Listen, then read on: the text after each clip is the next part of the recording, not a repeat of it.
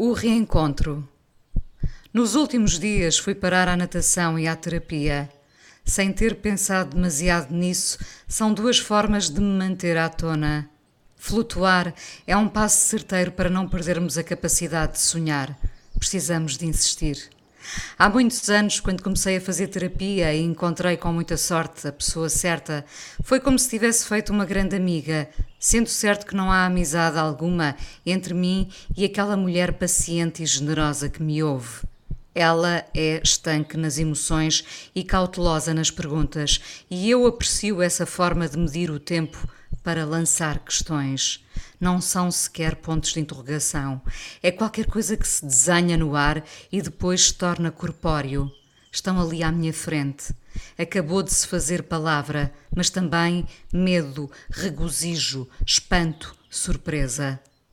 Neste reencontro, oito anos depois, voltei a agarrar-me a palavras certeiras, como quem descobre que pode, afinal, flutuar.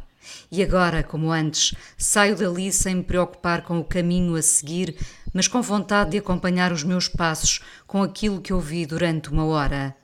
Numa hora não cabem mil palavras, mas cabem as respostas que nem sabíamos ser capazes de dar. Há muitos anos lembro-me de estar a fazer uma emissão de rádio em direto e de um homem de voz grave e presa pela tensão ter ligado para o estúdio para me agradecer o facto de o ter levado a fazer terapia. É melhor esclarecer. Eu não levei ninguém, apenas posso falar publicamente da minha necessidade de o fazer e de insistir em que muitos de nós podiam pedir ajuda, especialmente se confiarmos na pessoa que temos à nossa frente. Numa emissão de rádio, num dia qualquer, o homem sem rosto, só voz, falava a medo e eu, que não estava ali para fazer perguntas, mas para cruzar canções, disse-lhe o óbvio, que ficava contente se ele estava mais satisfeito com esse passo. Ele dizia-me na altura aquilo que, curiosamente, nesta semana uma outra pessoa me voltou a dizer que resistiu muitos anos até decidir que podia ser bom, que lhe podia fazer bem, que não era afinal um bicho de sete cabeças, procurar ajuda. Como pode ser?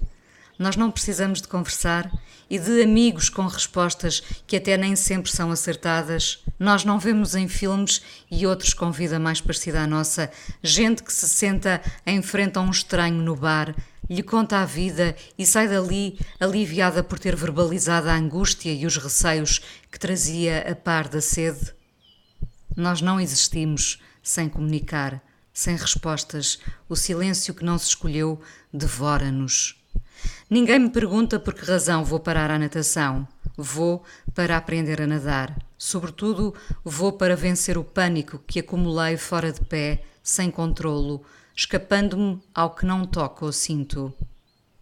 Por que razão então alguém nos pode perguntar se temos mesmo de ir para a terapia, se precisamos? O que é isso de precisar? Vamos para não termos receio de ficar fora de pé. Vamos, nos dois casos, para ficarmos bem à tona. Precisar é uma palavra, essa sim, que deve ser bem medida. Quando perguntamos ao outro se ele realmente precisa de fazer determinada coisa, estamos a arredá-lo do seu objetivo. Estamos a lançar-lhe o desconforto que às vezes é apenas nosso. Nosso perante algo que teimamos em desconhecer e rejeitar. No fundo, somos nós que tememos precisar da terapia, da natação, de comprar uma coisa que nos deixe feliz, de voltar a ligar a alguém que já foi nosso amigo. Achas que realmente precisas de fazer terapia? Não tenho dúvidas. Preciso de cada hesitação minha que me faz depois encontrar as palavras que afinal estavam cá dentro e formam inesperadamente uma resposta. Preciso de apaziguar sentimentos. Preciso de desvalorizar coisas sem importância. Flutuo. À tona vejo tudo melhor.